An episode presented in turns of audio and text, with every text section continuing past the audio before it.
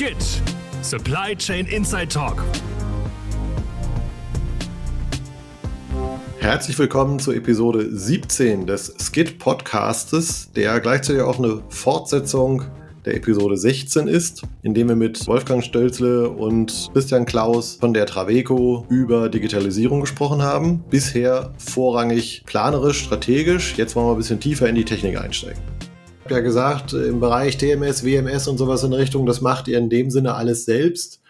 Nun geltet ihr als eins der Unternehmen, die in der Digitalisierung, in der Logistik schon sehr, sehr weit sind. Die Frage ist natürlich, wenn ihr solche Projekte aufsetzt, begonnen bei der Ausschreibung, wie schafft ihr es, eure Partner und Lieferanten so nah ranzuholen, dass sie verstehen, was ihr tun wollt? Und wie stark verhaftet ihr sie für das, was sie denn am Ende leisten? Ja, also auch da ist wieder, eigentlich ist das noch lustig, egal in welchem Bereich ich gearbeitet habe, es scheitert eigentlich immer an der Kommunikation. Und auch hier ist es so.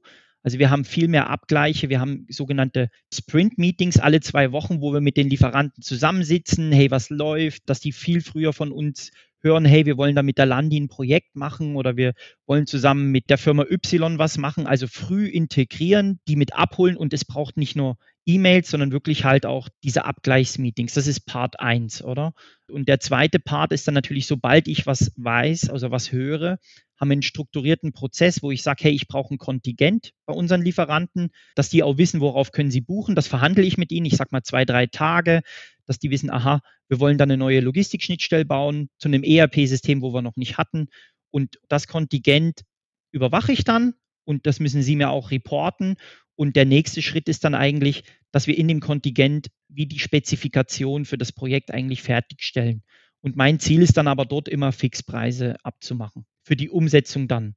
Also Ende Spezifikation mit einem fixen Preis, vielleicht noch mit ein bisschen Toleranz drin, aber das ist so äh, eins meiner oder unserer Erfolgsfaktoren. Geht nicht immer, aber bei den meisten.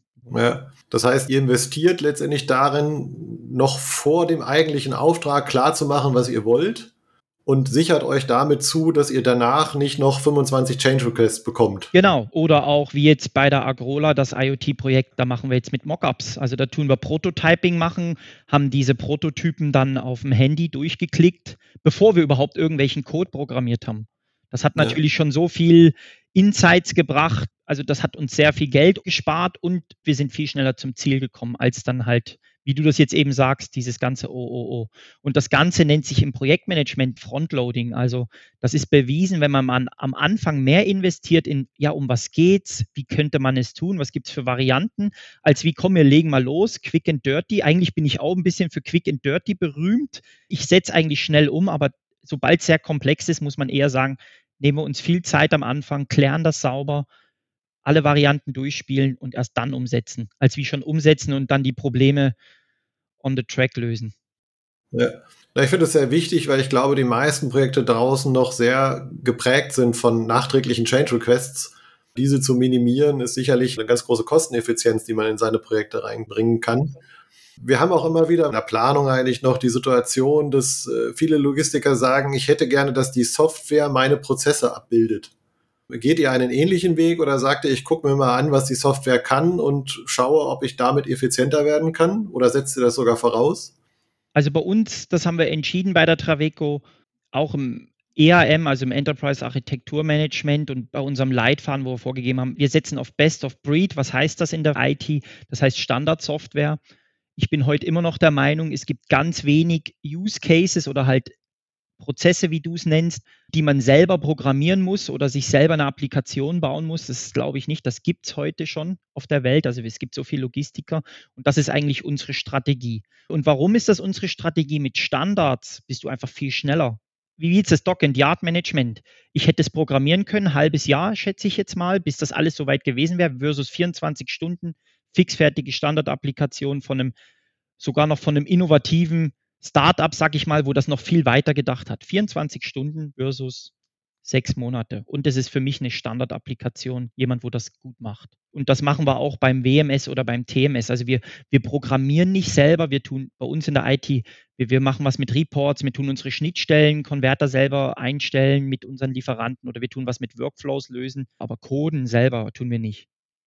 Aber können dann immer alle Dinge umgesetzt werden, die ihr heute schon tut oder die ihr in der Vergangenheit getan habt? Oder sagt ihr, wir schneiden auch mal Sachen ab, um, ich sag mal, in der Gesamteffizienz zu steigen? Absolut. Der Nachteil bei Best of Breed oder halt bei Standardsoftware wie SAP oder jetzt äh, Vanco, wo wir im Einsatz haben, ist natürlich, dann muss man sich halt auch mal dem Tool anpassen. Dann kann ich vielleicht nicht oben links auf den Knopf drücken oder muss halt vielleicht dreimal klicken, um zu was zu kommen, aber in der End-to-End-Digitalisierung ist es einfach viel besser für, für uns als Dienstleister in der Mitte von der großen Supply Chain, als wie wenn du da irgendwelche Legacy-Systeme selber immer weiterentwickelst oder halt die Use Cases selber entwickelst. Aber absolut, unser Business muss sich halt auch hier und da mal der Software unterordnen. Also jetzt klassisch bei uns CRM haben wir auch in drei Monaten eingeführt. Typisches Dynamics haben wir gesagt, nehmen wir Standard, das gibt es in der Fenaco, Ramsayer nutzt das. Also alle unsere großen Kunden nutzen das, dort nachgefragt bei der Agrola und so, ihr nutzt das, wie ist das, okay. Und dann haben wir das innerhalb von ein paar Monaten eingeführt, einfach im Standard. Und der Verkauf hat sich halt dann an den Standard angepasst. Ja, okay. Ich hätte vielleicht noch kurz was zum Projektmanagement, was viele auch nicht machen. Was wir früher auch nicht gemacht haben, ist, am Anfang will man ja digitalisieren und man will effizienter werden. Und man sagt vielleicht, wir sparen XY 1000 Franken, wenn wir das digitalisieren. Und im Projektmanagement gibt es ein sogenanntes Benefit Controlling, aber das machen sehr wenige.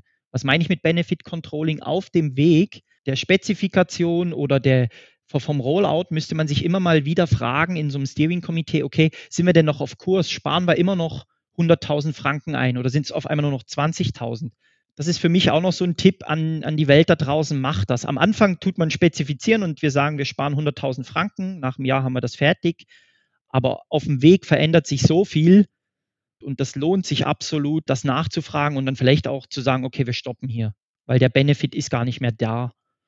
Schön. Sollen wir mal uns so Richtung äh, harter Umsetzung bewegen? Da gibt es ja auch immer ein Qualitätsthema. Das haben wir auch schon gestreift in dem äh, Austausch bis dahin. Und äh, so harte Qualitätsverfechter verfolgen ja so eine Null-Fehler-Strategie. Also alles muss sitzen, null Toleranz, sehr hemdsärmlich ausgedrückt.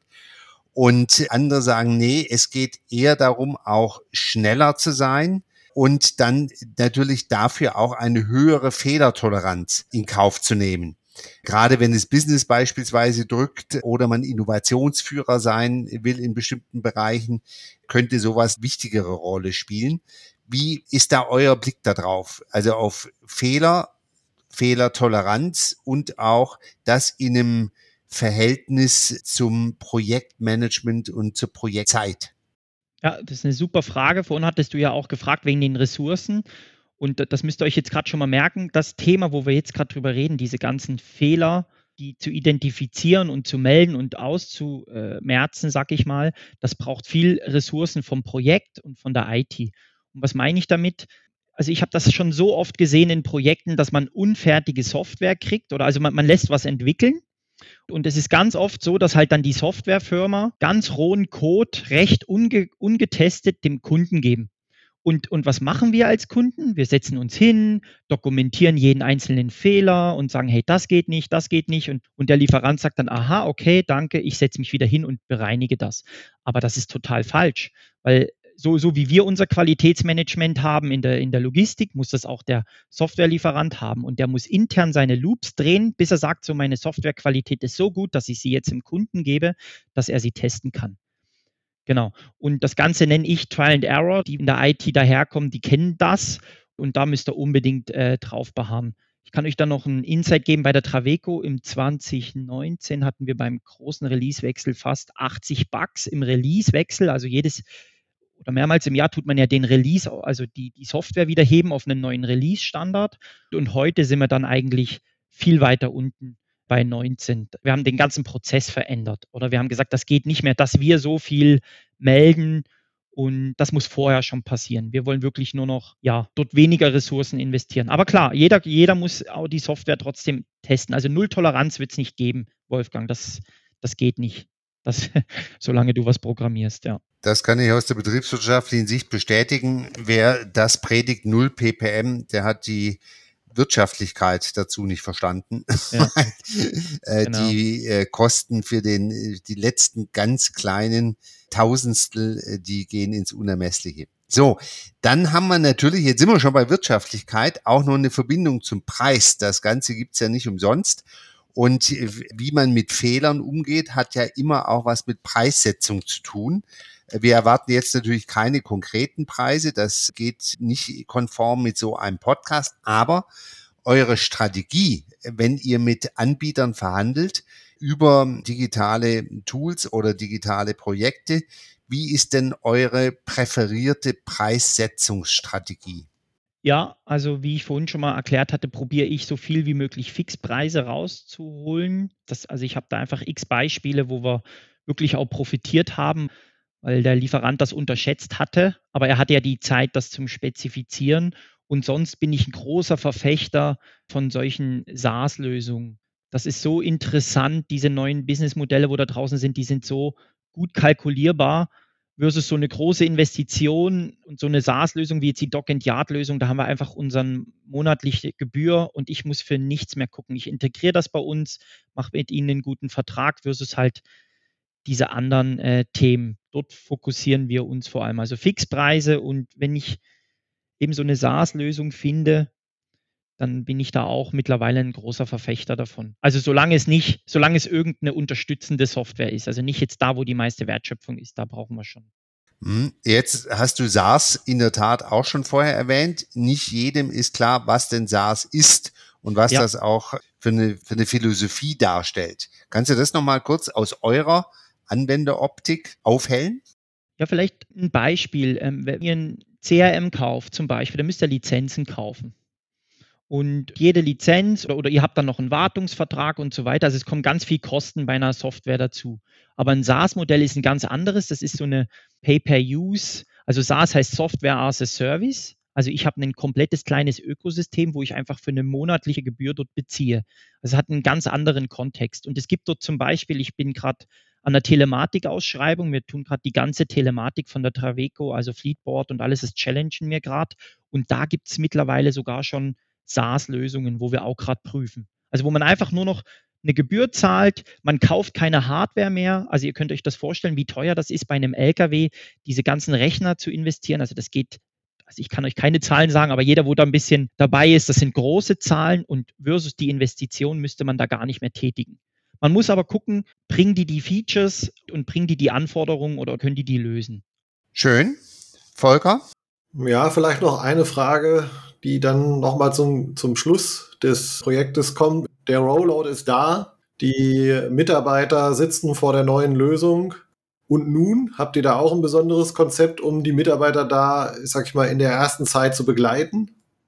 ich, ich nehme jetzt lieber äh, wieder mein Lieblingsprojekt, wo wir gerade im Rollout sind mit der Agrola. Das ist ein großer Shift. Also die Fahrer hatten vorher Papier, heute haben die ein Tablet, das ist ex-geschützt. Das ist also wirklich sehr viel Veränderung in den Prozessen.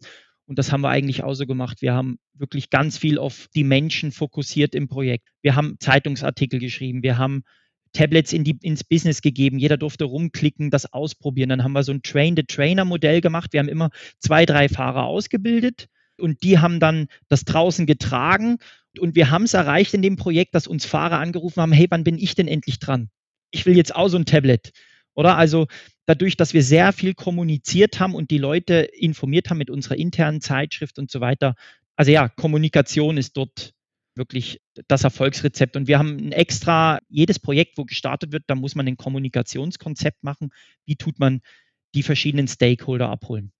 Und dort haben wir auch so eine Checkliste hinten dran, was so wirklich gute Best Practices sind für Kommunikation mit Fahrern, mit Disponenten, mit der Logistik, mit einem Geschäftsleitungsmitglied oder halt versus Kunden. Macht ihr das dann immer alleine oder lasst ihr euch da auch von den Anbietern begleiten? Also es gibt ja diese sogenannten Hypercare-Phasen und sowas in der Richtung, sicherlich hauptsächlich bei größeren Projekten. Macht ihr das auch? Ja, also wir würden jetzt zum Beispiel nicht in der Hypercare-Phase oder wirklich am Ende nur noch den Lieferanten das machen lassen. Das wird immer eng begleitet von uns. Aber wir probieren natürlich unsere Lieferanten auch wieder aus, aus Ressourcensicht, denen so viel wie möglich Sachen abzugeben dass die uns da, die sind ja interessiert, mit uns ein gutes Geschäft zu machen, eine Success Story hinzubringen und dann sollen die ihren Part leisten und wir natürlich auch, ja. Schön. Die nächsten Schritte bei euch, dein Team auf, aufrüsten, größer machen. Was ist da so dein Blick oder eher klein, schlagkräftig, fein zu halten? Sucht ihr Leute? Wann sucht ihr Leute? Das könnte ja auch für den Markt relevant sein. Ja, also wir haben jetzt erst wieder gesucht gehabt. Also ich probiere momentan mit dem Kernteam mal so stehen zu bleiben und dann vielleicht lieber mal ein Projekt später zu machen. Das ist so die Devise, aber was ganz klar ist, es wird schneller, es wird mehr, aber momentan suchen wir nicht aktiv. Ich probiere dann eher, äh, das in der FENACO die Ressourcen mit zu nutzen. Ja, also jetzt nicht das Team verdoppeln oder so, das steht jetzt momentan nicht, nicht an. Die erste Option ist natürlich der große Konzernvorteil, genau. sich Arbeitskräfte ja. auszuleihen quasi. Und zweite ist der, den Volker schon gestreift hat, den, den Dienstleister noch stärker mit einzubinden, zumindest punktuell. Das bedeutet auch Flexibilisierung der eigenen Ressourcen. Ja, vielleicht noch von mir abschließend mein Appell an euch alle. Äh, wir leben in der Economies of Speed und was bedeutet das für uns in der IT und in der Projektwelt der Logistik? Wir müssen schnell sein, wir müssen skalieren können. Im Fokus steht immer der Mensch und die Antwort darauf ist Standard-Tools, Standard-Schnittstellen und dann könnt ihr ganz sicher da auch den Speed wahren. Ja, ich denke, wir könnten noch viel Fragen stellen und Antworten hören. War super spannend, aber ein Podcast muss ja auch zeitlich irgendwo ein Ende haben. Dir wünschen wir ein gutes Händchen für äh, die laufenden Projekte und für die kommenden. Ich glaube, dir wird es nicht langweilig. Sagen ganz, ganz herzlich Danke und freuen uns dann auf weitere Impulse in den nächsten Episoden. Herzlichen Dank auch an Volker für die Co-Moderation und an unsere Zuhörer, die bis jetzt durchgehalten haben. Ciao zusammen. Danke, tschüss zusammen.